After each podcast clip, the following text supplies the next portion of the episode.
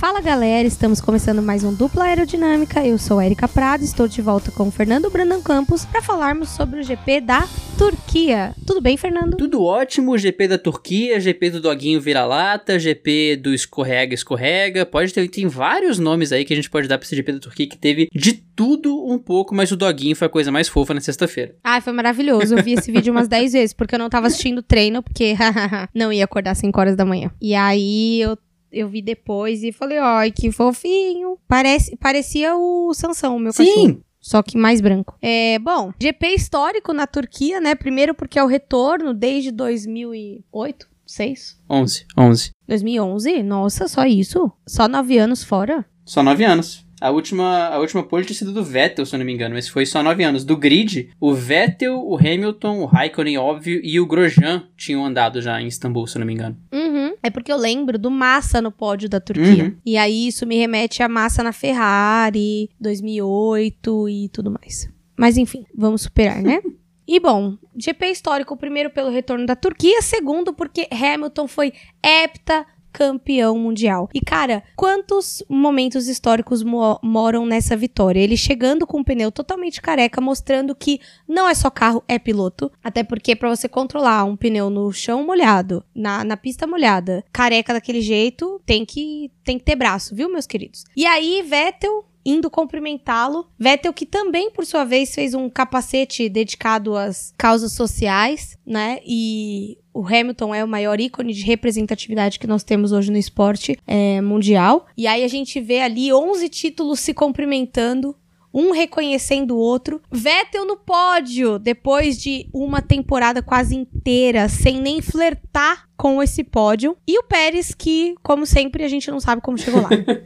assim, começando de trás para frente, o Pérez, a gente vai falar do Pérez daqui a pouco, lógico, mas ele é um cara que merece uma nota muito importante, porque a gente falou do Grosjean, quando, quando a gente anunciou que o Grosjean tava saindo da Fórmula 1, porque era um cara que tem 10 pódios e tudo mais, o Pérez tem 9. E o Pérez tem 9 pódios com Force India e Sauber só. Então, ele é um cara que, ok, ele teve aquele ano na McLaren que ele meio que se queimou com a equipe stop, mas ele é um cara muito bom em equipes intermediárias. Isso só foi mais um, mais um display do, de todo o potencial que ele teve e todo o talento que ele tem agora. Em relação ao Vettel, foi um presente muito bom ver ele no pódio. Se tinha um pódio em 2020 que ele tinha que estar, era esse, com o título do Hamilton. Eles que compartilharam 56 pódios na carreira até agora. É a dupla com maior quantidade de pódios compartilhados, Hamilton e Vettel.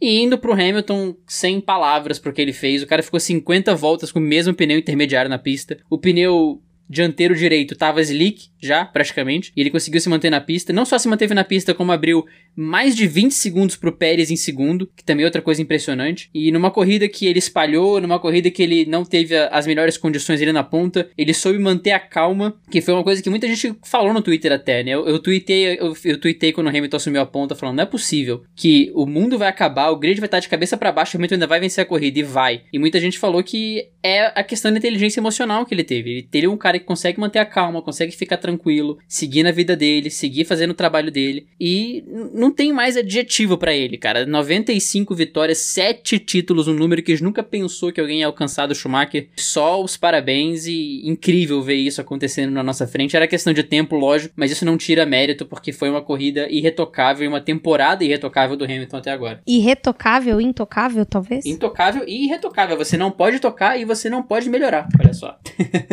hum, eu nem sabia que essa palavra existia, gente. Dupla aerodinâmica também é cultura. Aurelius Dictionary.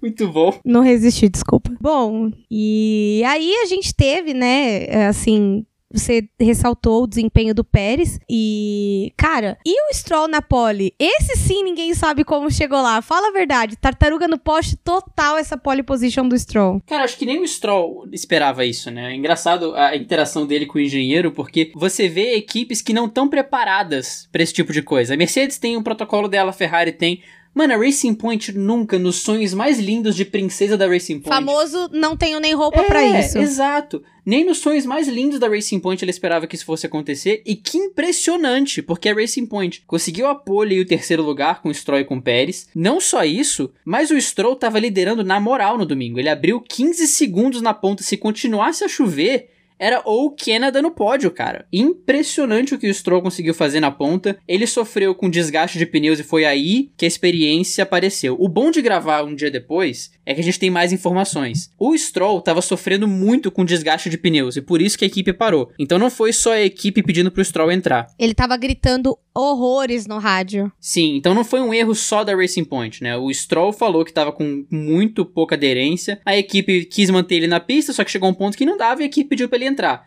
nesse momento que a experiência conta, porque o Pérez é um piloto que sabe conservar muito bem o pneu. E aí o Pérez conseguiu ficar na pista. Então, no final da corrida, o rádio do Stroll é: "Cara, isso foi ridículo. Isso foi ridículo porque eu não tinha performance no segundo pneu, mas eu não tinha como ficar na pista. Eu não tinha como ficar com aquele, com aquele pneu ainda e, e, e ir até o final da prova. Então aí a gente sabe que, OK, o Stroll conseguiu uma volta linda, mas as condições não foram favoráveis e dá uma dor no coração que você vê os rádios do Stroll. Quando começa a chegar perto do pit, a voz dele mostra que ele já estava sentindo a vitória indo embora. E ele acabou terminando em P9. Mas foi o melhor quali do ano, isso sem dúvidas. Você falou que nem nos sonhos mais lindos eu ia fazer uma piada, mas perdeu o timing, enfim. As minhas interrupções são sempre piadas, né? Então não dá pra perder o timing, senão a piada fica sem graça. Bom, e aí a gente fala sobre Stroll, né? Famoso não tenho nem roupa para isso. E a gente também. Ferrari também não estava preparada para esse P3 P4. Eu, eu, sinceramente, também não tava. Porque na hora que eu vi o Vettel em terceiro, eu falei: não, não pode ser. E podia ser. E aí não pode ser, mas podia ser. Então foi uma corrida que foi de extremos, onde contou muita experiência, né?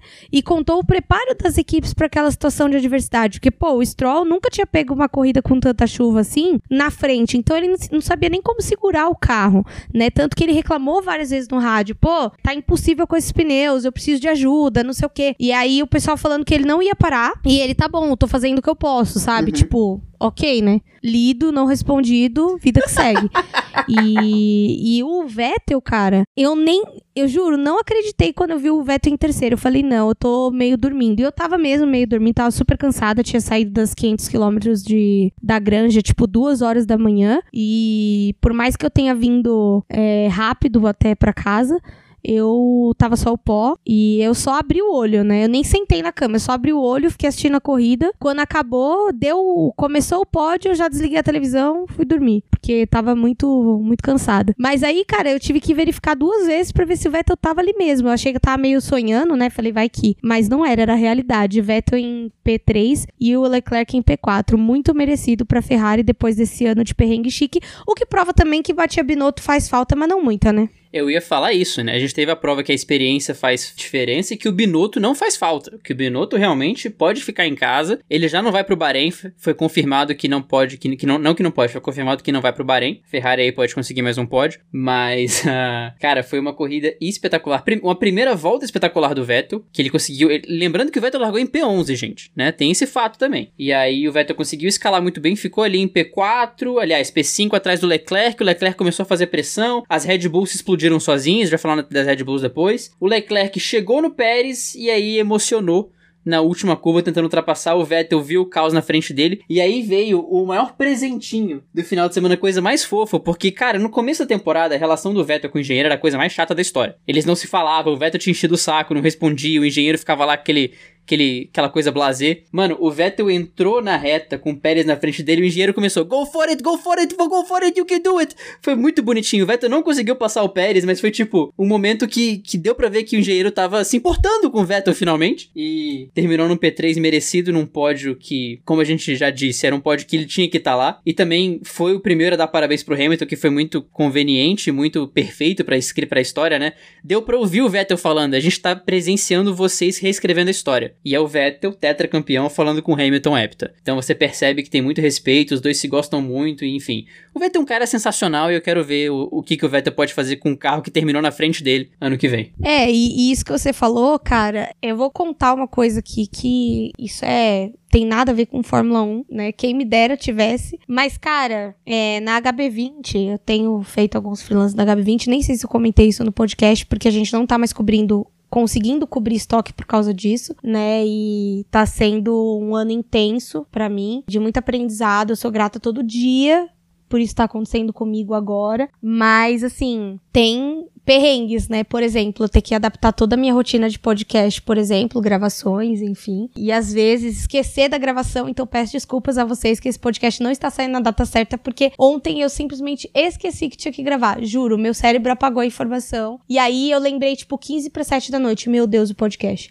Só que aí o horário tinha passado, enfim. E, cara, essa coisa de você torcer pelo piloto. Cara, eu queria muito que fosse gravado um react de como eu fico quando vai começar a corrida. E isso é na Fórmula V, isso é na HB20. Isso é quando tem pilotos que eu conheço e já trabalhei com eles em outra categoria no kart, que aconteceu isso esse fim de semana. Cara, meu estômago começa a ficar embrulhado, começa a me dar arrepio, começa a me dar dor de cabeça. Eu sinto tudo naqueles momentos ali. E eu torço muito por eles, né? Eu até brinquei com um deles esse fim de semana que falei, cara, na HB20 não posso torcer, porque meu box tem cinco pilotos. E, e tipo, né, complicado mercado, tem dois que estão batalhando o campeonato, entendeu? Não dá, não, não posso.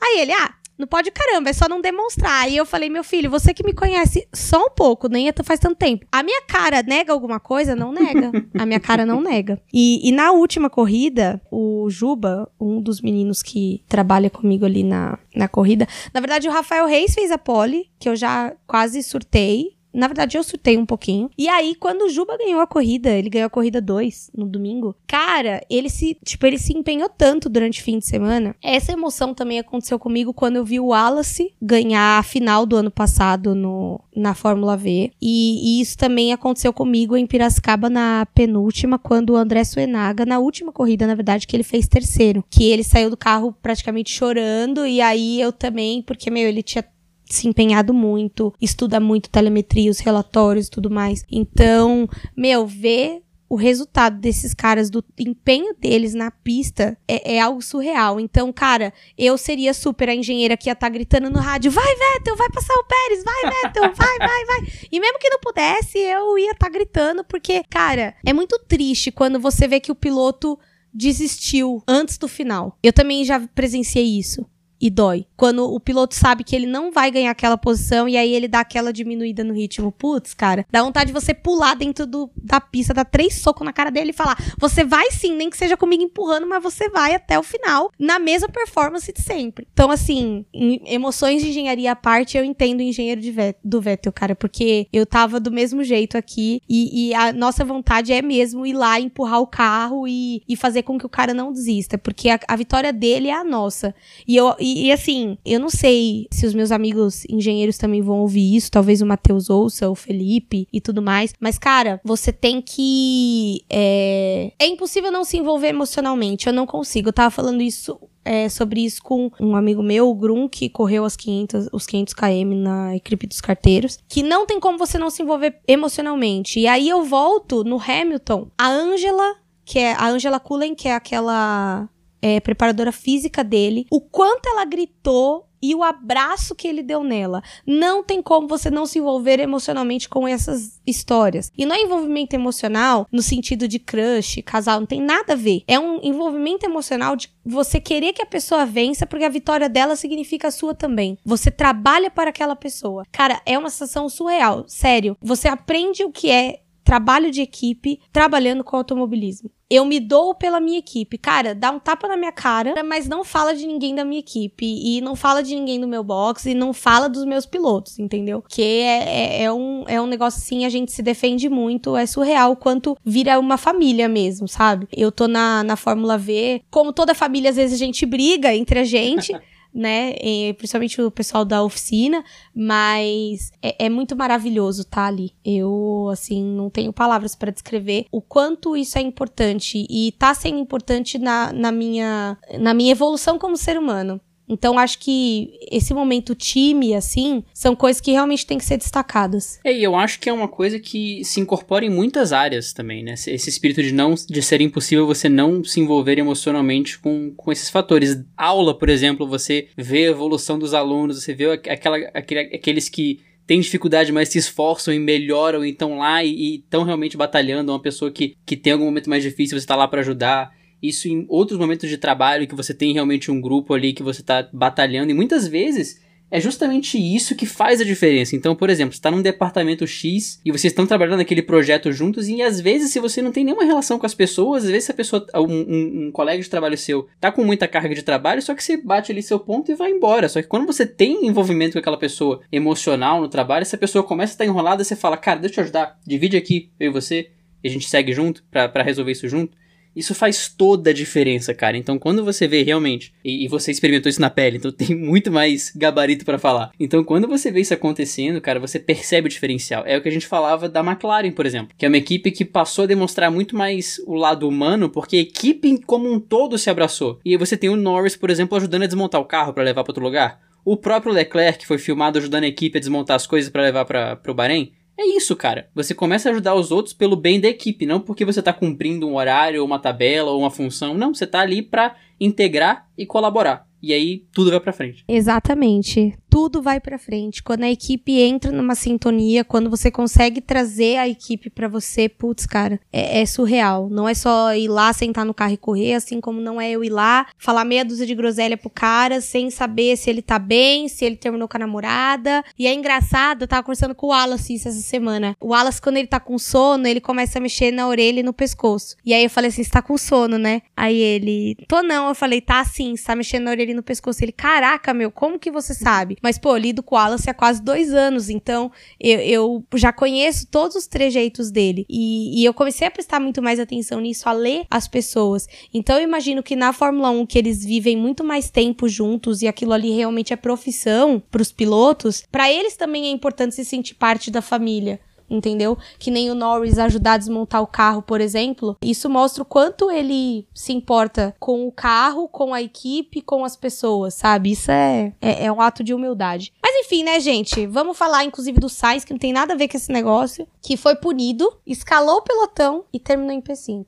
Cara, essa punição do Sainz foi, tipo, bizarra. Foi muito bizarra. Tipo, eu nem tinha visto que ele tinha sido punido. Eu, oxe, o que você tá fazendo aí, meu filho? E aí começou aquela bagunça de tabelinhas no Twitter do que aconteceu após punição. É, o, o, o, bingo, né? Você começa a ter que reorganizar a tabela, ver quem cai, ver quem não cai, ver quem vai pra Libertadores, ver quem vai pra, pra Fórmula 2. É complicado às vezes, tanto de punição que tem na Fórmula 1. Mas o Sainz realmente conseguiu uma corrida de recuperação muito, muito boa. A McLaren, ela começou o final de semana no no modo morto do vivo morto, né? O, até o McLaren Depre comentou, pô, a McLaren não tem mais o modo vivo, é só morto, não tem o vivo. E foi realmente isso, mas na corrida renasceu. O imortal não morre no final e o Sainz conseguiu se recuperar para terminar no se terminar num P5 muito bom, chegando na briga ali, ele tava dando uma olhadinha na briga ali do Vettel com o Leclerc, com o Pérez, mas não conseguiu encostar tanto. E a McLaren conseguiu capitalizar em pontos importantes. E importantes por quê? Porque a Racing Point teve o Pérez terminando em P2, né? O Sainz terminou em P9. A Renault, que tava na briga, teve o Ricardo terminando em P10 e o Ocon em P11. Então, pra McLaren ter um P5 e um P8, foi quase assim, deixa eu sobreviver na briga, porque a Racing Point tinha tudo para conseguir terminar essa briga hoje e não terminou. Então, esse P5 do Sainz foi realmente muito importante, mais uma prova do talento dele. Pelo menos pro Sainz a Ferrari deu uma melhorada, eu acho que ele pode começar a não, tá, a não ficar tão preocupado pro ano que vem, mas a preocupação ainda é muito válida. Cara, é uma Ferrari, a preocupação é muito válida.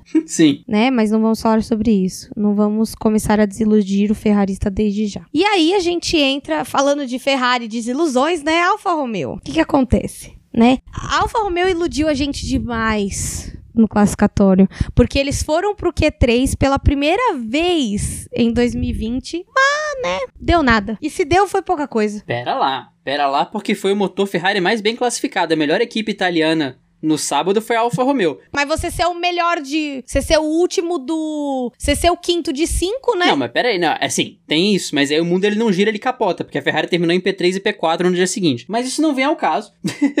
vale o destaque pra performance da Alfa Romeo, porque o quali foi completamente atípico. A Alfa Romeo conseguiu andar bem numa pista molhada e escorregadia. Então, o destaque aí pro Kimi e pro Giovinazzi, porque o carro não tá mais uma draga completa, né? Mas a Alfa morreu, já conseguiu oito pontinhos, tá melhor que a Haas, então, novos ares vem. Não tô falando que a Alfa vai conseguir brigar ali na frente, do, no meio do pelotão, mas pelo menos não tá ficando uma tragédia grega. E vale o destaquezinho aí pra Fórmula a, a estrela de você tentou, parabéns! E é isso mesmo. Parabéns, nota 2. Exato. E agora nós chegamos ao quadro favorito e é o que todo mundo tava esperando. O Norris, não, pera. o Norris, o Norris. Vocês segurem a ansiedade, eu sei, eu sei! Vocês segurem a ansiedade e você deixa eu fazer as piadas em paz, Fernando. Tá difícil hoje aqui esse programa, gente. Eu vou pedir demissão, hein? Eu vou embora aqui desse negócio. eu vou falar que nem minha mãe falava. O dia que eu for embora, vocês vão sentir minha falta.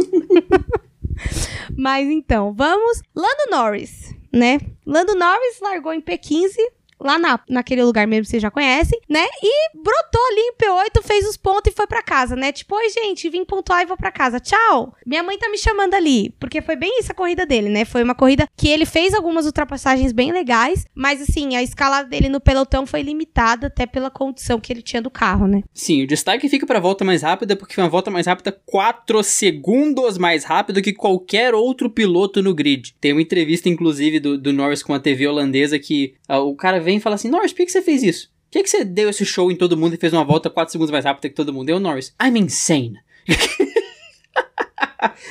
então, sim, o Norris merece um destaque nos comentários positivos. E para você, querido ouvinte que tá escutando dupla, vocês estão escutando a arte da edição. Porque a gente tá gravando com um delay de uns 2, 3 segundos entre eu e a Erika. E aí, às vezes, fico, a gente fica aqui, tipo aquele enviado especial em Jerusalém, que o, o apresentador fala: Então é com você, Fulano. Ele fica olhando cara de pamonha assim. É isso, William. É isso que tá acontecendo aqui, entendeu?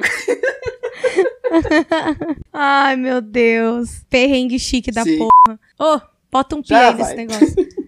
Ai, gente, tava demorando pra eu soltar um hoje, né? Hoje eu tava tão limpinha. Como diz o Anderson, sem vergonha, boca suja. hoje até que demorou um pouco. E agora a gente chegou do quadro que todo mundo tá esperando, que é o Vamos Falar Mal de Quem?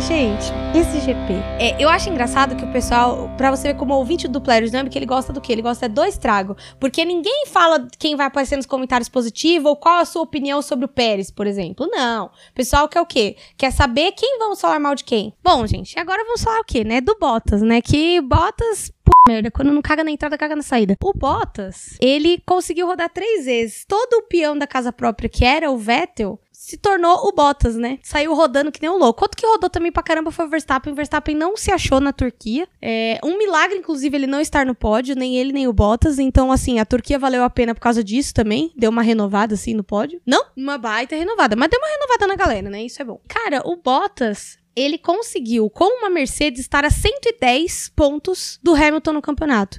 Ou seja, não é o carro, né, gente? Porque se fosse o carro, o quê? Bottas estava na bota dele. E aí vocês são. Vocês me obrigam a lembrá-los de Nico Rosberg, que jamais estaria a 110 pontos seu oponente. Cara, esse GP foi o ápice do quão ruim o Bottas podia ser. Ele fez tudo, tudo, tudo errado. Primeiro, o Ocon e o Ricardo se encontram na primeira curva e o Bottas roda de susto. Mas, ah, ok, né? Rodou de susto. Aí no meio da primeira volta, da, da, primeira volta, o Bottas roda o Ocon e o Ocon num rádio completamente chocado, tipo, caraca, o Bottas me rodou de novo. É isso mesmo? E, e, isso só reforça a minha teoria de que o Ocon é o Canadá da Fórmula 1. Se tirar, ninguém sente falta de nada. Porque eu não lembrava de ter ouvido um rádio do Ocon até agora. E se tirar o Ocon da corrida, ninguém percebe. Então fica aí o nosso registro de que se tirar o Ocon do grid, o Canadá do mundo, você não perde muita coisa. Mas voltando pro Bottas. E depois, no meio da corrida, ele roda duas vezes na primeira curva. Ele toma a volta do Hamilton. Ele tá a 110 pontos atrás do Hamilton, como a Erika disse. E ele teve a pachorra de, antes do GP da Austrália, que não aconteceu, mas antes do GP da Austrália, falar que ele tinha um plano secreto para bater o Hamilton. Meu amigo, ele é muito secreto. Ele é muito secreto, porque nem você tá sabendo qual é o plano. E, e sério, foi, foi, foi levemente muito deprimente ver o que, que o Bottas fez nesse GP e como ele não conseguiu ser resistência ao Hamilton em momento algum e como ele tava completamente entregue. Então, olha, Bottas, Parabéns! As expectativas já eram baixas, mas poxa vida, viu? Eu não quis botar mais um pi no podcast, foi isso que aconteceu agora. é, não, as expectativas já eram baixas, mas amado. Não, e detalhe, né? Ele foi cantando e rodando! Ei, eu precisava falar isso, senão eu não ia dormir hoje. é, enfim, falando em de rodar, né? Max, que rodou 300 mil vezes, não, não foi tantas, mas ele deu umas rodadas ali monstra. E o álbum que, sei lá, né? Ele foi metade da corrida, metade ele falou: ah, deixa quieto, vou para casa. Porque ele ficou só só encerando ali, porque fazer alguma coisa que é bom, fez nada. Esse GP, ele foi realmente o, o, tudo que a Red Bull também não podia fazer. Porque o Verstappen, ele roda sozinho, brigando com o Pérez, aí ele trava pneu, aí ele tem que parar três vezes no box, e aí você fala, tá, agora é hora do álbum brilhar. Aí o álbum chega no Pérez, também não consegue passar, perde rendimento, tem que fazer outro pitch. O álbum é passado pelo Verstappen, sendo que o Verstappen parou três vezes no box e o álbum consegue ser passado pelo Verstappen. Aí o álbum roda sozinho. Então, cara, cara a Red Bull também, ela, ela foi o ápice do que ela não podia fazer, porque quem é para trazer resultado não trouxe e quem era para compensar foi embora. Então, assim, se o álbum consegue imprimir ritmo ali, passa o Pérez e passa o Stroll, talvez ele conseguisse garantir o emprego dele pro ano que vem. Mas assim, no limite da emoção. Agora, com o que aconteceu hoje, eu também acho muito complicado o álbum ficar, porque a Red Bull vai encher, vai, vai, vai ficar de saco cheio em algum momento. É, o álbum, ele tá. Ele tá passando pela kiviatização, né, cara? ele tá passando por uma kiviatização. A gente já viu isso antes, né? O Gasly, graças a Deus, teve o momento dele, mas passou. Agora ali o negócio complicou, né? É, bom, enfim, sem comentários. Aliás, com comentários. Bom, não sei. E aí você falou do Ocon, né? Que você não ouviu o Ocon. Cara, Renault. A Renault, ela fica no aqui tá quente, aqui tá frio, muito quente, tá frio. Pega no pódiozinho dela, pega no, no fim do grid dela. Sobe mais um pouquinho, entendeu? Tipo, é só aquela baguncinha ali, porque não sabe o que quer.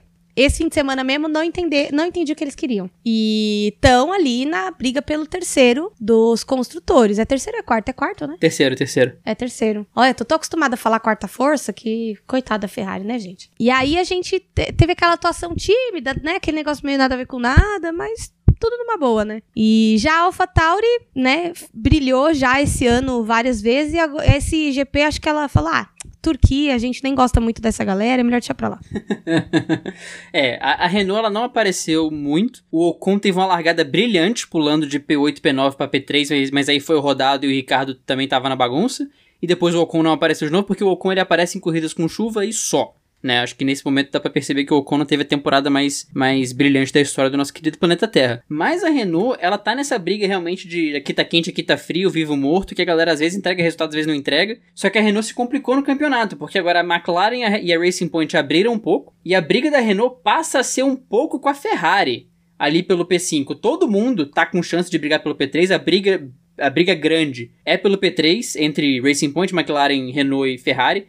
Só que parece que tá começando a dividir um pouco nas panelinhas da Racing Point da McLaren brigarem pelo P3 e da Renault e da Ferrari brigarem pelo, pelo P5 ali atrás. E a AlphaTauri realmente, assim, ela, ela, ela, na NFL tem os bye weeks, né, que o time não joga numa semana X, porque são 16 jogos por temporada e 17 semanas, e uma das semanas o time folga. Eu acho que foi o bye week da AlphaTauri. Acho que o bye week da AlphaTauri caiu na Turquia, a AlphaTauri não veio, não apareceu porque Kvyat e Gasly não fizeram nada de muito relevante, realmente não fizeram nada, assim, foi, foi um, algo de impressionante. Foi o momento Pérez da corrida, né? Alguém viu o AlphaTauri? Não. Troféu Sérgio Pérez de, de sumiço, de capa da invisibilidade, foi pra AlphaTauri na Turquia. Troféu capa da invisibilidade foi maravilhoso. Eu quero fazer uma pausa aqui que eu fiz uma piada com Harry Potter. Eu, eu, Fernando Campos, e, e essa piada é um oferecimento a Erika Prado, inclusive. Mas o Harry Potter não é da minha época. Palhaçada, viu? Esses jovens já nos fazem mais jovens de, que nem antigamente. É, e aí, fechando, vamos falar mal de quem? Latifi.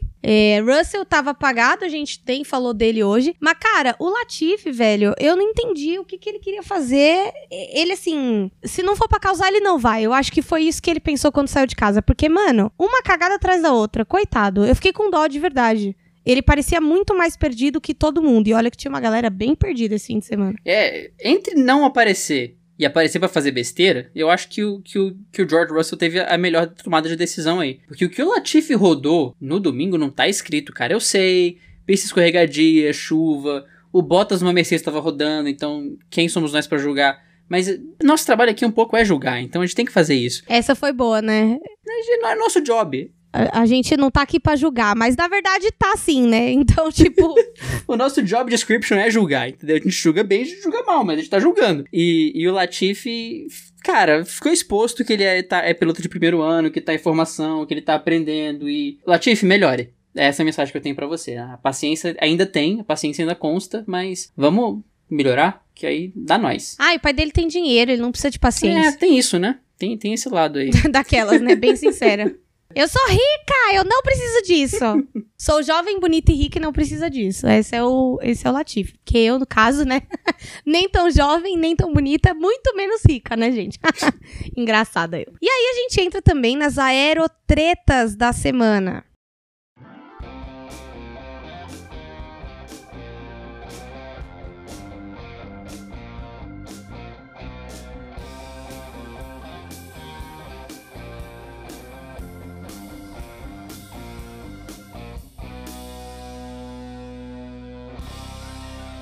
Cara, acontecem umas coisas bem engraçadas, né? Veja bem, o, o asfalto da Turquia foi recapeado duas semanas antes do GP. E asfalto novo, ele não tem aderência.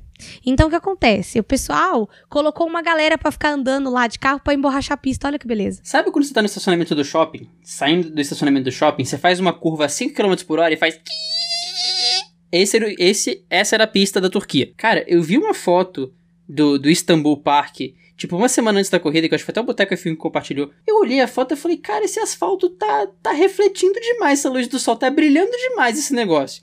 E dito e feito, cara, os pilotos na sexta-feira falaram que tava parecendo dirigir no gelo, pilotar no gelo. E aí vem a ideia brilhante de sexta para sábado, né? Que eu claramente imagino a cena do, do estagiário do, do, do Istanbul Park entrando no carro, assim, ele bota uma perna no carro, olha pra frente e fala: Peraí, se a gente der volta com o nosso carro a noite inteira ali para tentar arrumar. Dimitri, pega teu carro, vamos pra pista, vamos emborrachar. Assim, vai ter que ser na, vai ter que ser no, na longa duração, mas de emborracha. Botar os carros de nós quatro aqui, dar umas voltas aí, beleza? Ficaram lá os quatro carros dando volta em Istanbul Park a noite inteira. E aí eu fico imaginando eles dando essas voltas, tipo Tokyo Drift, sabe? Com aquela musiquinha do, do Tokyo Drift, que obviamente eu não sei cantar. Exato, mas é isso mesmo. I wonder if you know. Tipo essa. É alguma coisa parecida com é, isso aí. O que, o que eles não esperavam é que fosse chover no dia seguinte. E, e, todo o trabalho que eles fizeram de emborrachamento da pista serviu para nada. Que a água veio e levou embora. Então foi, foi uma situação triste, tanto que a dificuldade da pista, em parte, foi por causa disso, porque em condições normais, era pra eles, era eles terem ido pro slick no final da prova, mas a pista não ia aceitar, não ia dar, pelo, pelo tanto, por, por, por, pelo quão escorregadia era para ela estar. Então, nesse quesito, Istanbul Park não colaborou, lembrando que esse era para ser o final de semana do nosso querido GP Brasil, que inclusive ia cair em final de semana eleitoral. O que ia ter de justificativa para não votar, não ia estar tá escrito. Pois é, né? Eu mesma ia ser uma daquelas, né? Bem cara de pau. Mas não, porque a Prefeitura de São Paulo não ia deixar um evento desse tamanho junto com a eleição. Eles iam jogar a eleição pro outro fim de semana, Sim. né? E aí, falando de GP do Brasil, confirmamos o GP do Brasil até 2025. Uma salva de palmas, senhoras e senhores. Uma salva de palmas. Finalmente, acabou a novela e eis que a Prefeitura de São Paulo conseguiu, numa vitória política, porque foi vitória política isso, assinar o contrato com o GP do Brasil por mais cinco anos. Ou seja, chupa Rio de Janeiro. Nosso querido GP de São Paulo, GP, SPGP, que vai rolar agora, confirmado até 2025, então setorar aí vamos nós, né? Na frente da posição 23, bebendo uma Heineken, comendo espetinho mimi, ou batata frita, ou pipoca, ou um cachorro quente. Cachorro quente deles é muito bom, inclusive. Vários destaques cachorro quente de Interlagos, de Interlagos, que ó, tá de parabéns. Então, sim, teremos GP por mais 5 anos. Esse ano foi deprê sem GP. Mas não, a gente não poderia ir de qualquer forma, só que agora nosso futuro está mais do que definido. A sorte que o Brasil é lá para novembro. Até lá, se tudo der certo e, e, e, nada de bizarro acontecer, nossa querida Coronavac já vai estar tá existindo, nossa vacininha vai estar tá por aqui, vai estar tá todo mundo pleno vacinado se tudo der certo. E a gente se encontra em Interlagos com certeza para rir um pouco, para ficar no sol, para xingar o Darth Vader, para ver uma vitória do, do Stroll. Falei aqui, se rolar vai ser bizarro. E para ver um abandono do Leclerc na volta 7 subindo a reta. É isso. Fica a previsão aí. Informei, Brasil. Informou, né? Zicou o Brasil. É isso que ele deveria falar. Ziquei. Né? Engraçadinho. E ano que vem as Girls Like Race vão estar com força total, né? Eu espero lotar que bancada, arrumar treta. Não, brincadeira, sem treta. Sem treta esse ano. Porque ano passado eu já fui chamada de fêmea escrota no rolê, lembra? Foi muito legal. Não, engraçado, gente, dessa treta é que o quê? Fernando com o celular na mão, pleno. Aí o Del, o Del Vale falou assim: você não vai lá? E ele, eu não. e o pau comendo lá na frente. Ai, Fernando, você é um eu hit. Queria, eu queria dar um, um, take, o meu take, né? Porque eu tô com a câmera, então estão todas elas viradas para mim. Então elas não estão vendo o que tá acontecendo. Eu tô com a câmera, eu vi o brother e o amigo dele lá atrás. Na minha cabeça eu tava, não, brother, não, não, não, não, não. Eu tentei só dar uma cenada assim, tipo, brother, não, não, brother, não. Eu, eu vi, eu vi o Titanic vindo, o iceberg parado. Eu falei, putz, vai dar uma cagada pra limpar depois. vai ser um problema. E aí deu, aconteceu Ai. o que aconteceu. Não, ninguém foi agredido por sorte, porque esse cara ia sofrer um pouco, muito. E depois a gente quase foi atropelado por uma van. Foi isso que aconteceu na pista. É. E fomos expulsos, lembra fomos também expulsos. que a gente foi expulso? Fomos expulsos. gente, que fácil, hein? GP do Brasil, altas histórias. Mas é porque, assim, só pra vocês entenderem, a gente ia tirar uma foto das, das GLRs sentadas no chão da pista, no colchete. E aí, o abençoado queria aparecer atrás da nossa foto. E a gente percebeu. Eu já tinha tomado algumas Heinekens, não sei quantas, não vou falar sobre isso. É, até porque eu não estava participando da torre de copo. Ou seja, no tempo que todo mundo toma um copo, eu tomava uns três. E aí eu, vai se e já fui empurrar o cara. Aí Tipo, veio a polícia. Ai, gente, o auge, né? E aí o cara, é sua fêmea escrota. Eu falei, você que é um macho escroto, vem aqui se envolver na nossa foto, não deixa as meninas brincar em paz. E aí vocês já imaginam, né? O barraca e a confusão. Mas foi maravilhoso. E rendeu várias figurinhas. Tem uma sequência de figurinhas de mim levantando pra ir brigar com esse cara. É maravilhoso. E aqui fica um, pensamento para vocês, assim, que é algo que eu tenho para mim desde que eu sou pequeno, desde que eu sou garoto, porque a gente, a gente se conhece, né? Tudo é uma questão de autoconhecimento. Existe uma frase muito popular do conhecimento do, do conhecimento do público geral, que é só resolve no diálogo quem não se garante no soco. Do alto dos meus 1,70 52 quilos, eu sei que eu não me garanto no soco. Então eu me tornei, eu tentei me tornar o melhor no diálogo possível, porque eu sei que eu vou me dar muito mal na briga. Mas esse cara ia sofrer um bocado, viu? Que era uma galera pra cima dele. Esse cara não ia, não ia aguentar, não. Ah, cara, eu sou o tipo de pessoa que ele é grande, mas nós é ruim, entendeu? eu podia até apanhar, mas que esse cara ia apanhar também, ele ia. Eu sempre fui assim, porque, gente, pensa só, pensa esse cenário, condomínio, né? Um monte de criança criada a leite com pera, ovo maltine, câmbio automático. É, um dia vocês vão entender essa piada do câmbio automático. E aí, cara, era eu e 10 moleque. E aí tinha uma brincadeirinha muito saudável, né, na nossa turma, porque assim, era eu e 10 moleque por quê? Porque as meninas da minha idade eu tava pensando em namorar, né, com os caras mais velhos, e eu queria mesmo era zoar, jogar tíbia e enfim. E aí, a gente tinha uma brincadeira muito saudável chamada 5 minutos de porrada sem perder a amizade. Ou seja, a gente ficava se batendo Mano. por 5 minutos e depois ficava todo mundo bem. Saudável. Zona Leste, né, meu amor? E, e, e aí, é, a gente e eu me batia muito com os meninos. Então, quando. Aí eu lembro, quando eu cheguei no, no Fundamental 2, assim, que era tipo é que hoje eu nem sei se existe Fundamental 2, era tipo da quinta ou oitava, agora é tipo. Do, do... sexto ao nono ano, do sexto ao nono ano, só botar um ano pra frente, porque o povo quer complicar a vida das pessoas. Ah, tá, do sexto. E, e aí eu era do Fundamental 2, e, cara, eu vivia brigando na escola, né? Defensora dos fracos e oprimidos, zoava o amiguinho, eu ia lá e fazia o quê? Enfiava porrada em quem tava zoando. Eu era terrível. Minha mãe via sendo chamada lá na escola por nada. E aí, cara, eu, tipo, eu nunca briguei de puxar cabelo, né? Porque meninas geralmente briga de tapa e puxão de cabelo. Não. Eu brigava de chute, joelhada, voadora, soco, entendeu? Então era meio complicado. Então, assim, o cara ia me bater, ele podia me bater, mas que ele ia apanhar de volta, ele ia apanhar de volta, porque eu sou ruim. Eu sou pequenininha, mas sou ruim. mas enfim, né? Então, em 2021, Setorá nos aguarda. E você, menina que está ouvindo e quer um grupo para falar só com mulheres sobre automobilismo, me procure nas minhas redes sociais para entrar no Girls Like Racing. Estamos com um grupo no Telegram com amplas vagas agora. E aí, e também siga a gente no Instagram, arroba Girls Like Racing Brasil. E aí, agora a gente começa o encerramento desse programa com a classificação de pilotos, Fernando. Eita, eita, eu ia ler Best Fan. Eita, eu ia ler Best Fan. Peraí. Eita, Giovana, peraí. eita, Jo. Eu ia começar aqui, Aline Tavares, Danilo Augusto. Deixa eu pegar a classificação. Ai, meu Deus, vamos lá. Lewis Hamilton, heptacampeão com 307 pontos. Presta atenção, presta atenção 307 pontos. E é seguido por Valtteri Bottas com 197 pontos. Lewis Hamilton, 307. Bottas, 197. É isso.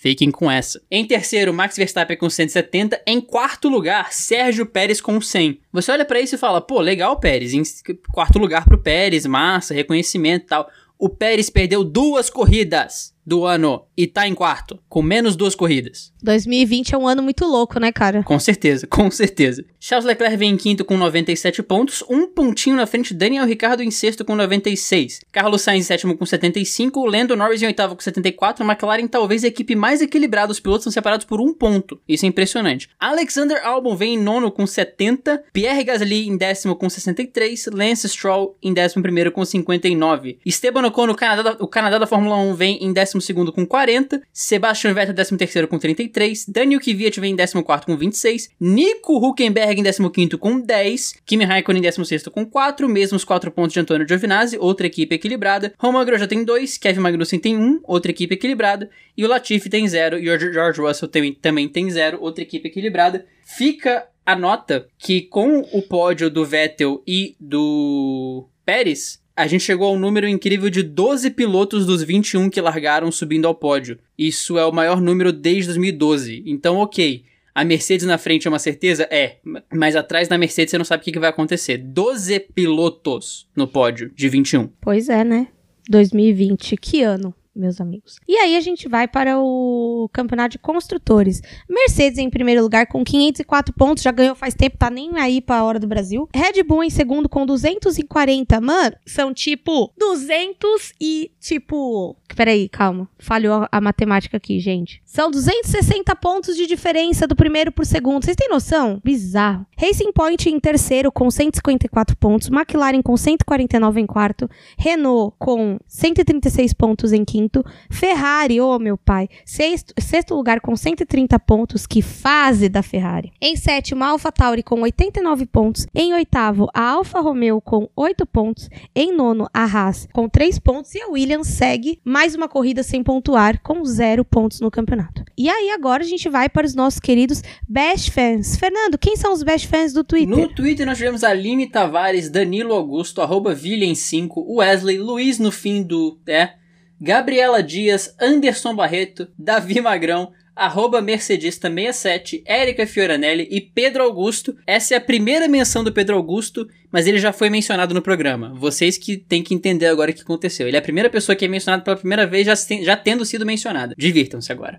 Ele pode ser o Batman. Vocês já viram o Batman e o Pedro Augusto juntos? Não, vocês nunca viram eles no mesmo lugar. Fica a dica. Bom, e no Instagram nós tivemos o John Braga, a Maria Clara Castro, o Ria Rodrigues, a Aline Tavares, João Marcos Pereira, João Vitor Ferreira, olha, dois nomes quase iguais. Talita Lima, Gabriel Figueiredo. Beijo, Gabriel, Gabriel do Café. Vitor Baeza, Jonatas Melo e Carol Sales. E nós ficamos por aqui para nos encontrar nas redes sociais arroba Aerodinâmica, é, no Instagram e no Twitter. E para me encontrar é, nas redes sociais, arroba Ericoke no Instagram e arroba Eri no Twitter. Eu vejo vocês daqui duas semanas no GP. Socorro. Bahrein, Bahrein, Bahrein. Ah, GP do Bahrein. Oh, finalmente, hein? Demorou pra chegar Bahrein esse ano. Eu vejo vocês novamente no GP do Bahrein e até a próxima.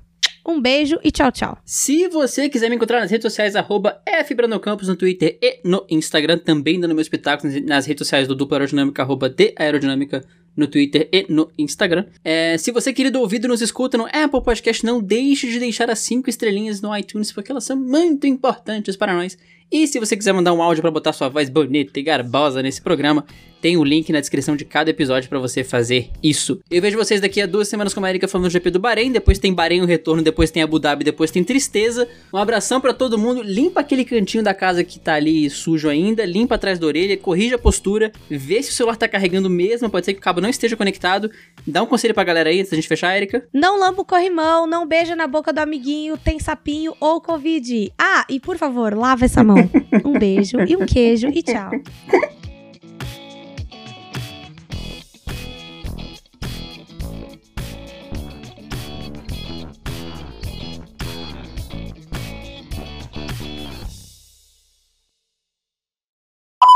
entrou um negócio aqui no meu quarto. Acho que é uma barata, peraí. Se você colocar isso no podcast, eu vou te matar. Mas pode colocar se quiser, só que peraí.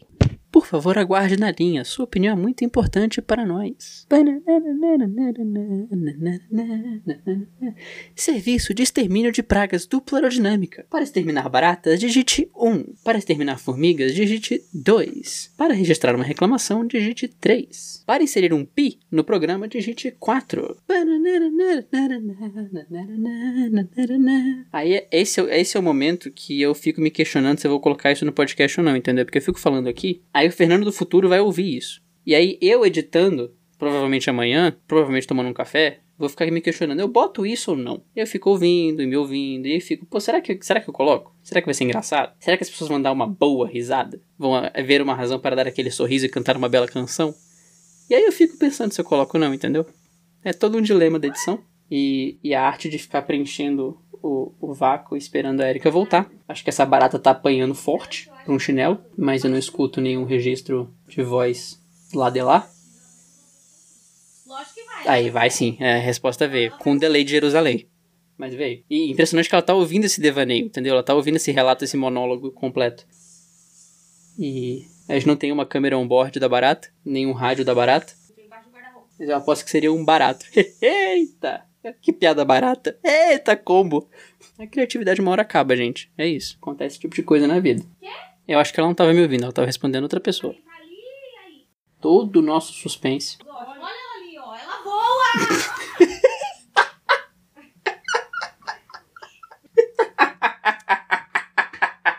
Ela voa! Voltei. Ai. Nossa, isso já pode ir pros melhores momentos do dupla aerodinâmica, né? Que É, maravilhoso. que genial. Ai. Você, querido ouvido, que estava acompanhando a saga, a barata foi morta. Gente, eu, eu tenho horror de barata. Horror de barata. Jesus amado. Ai, tô até suando. Enfim, né? A gente tava falando mal de quem a gente ia começar, você tava começando a falar do Esqueci. Bottas. Até... Ah, tá. É, é, vamos lá. É, eu fiquei meio apavorada aqui. É. Ai, gente. Já pode ir pro final do podcast, Vai, né? com Aquela certeza. parte Não, que- você não ouviu o monólogo que eu fiz aqui. Eu fiquei batendo papo com a galera. Você vai ver na, você vai ver na edição. Ai, meu pai. Só por Deus.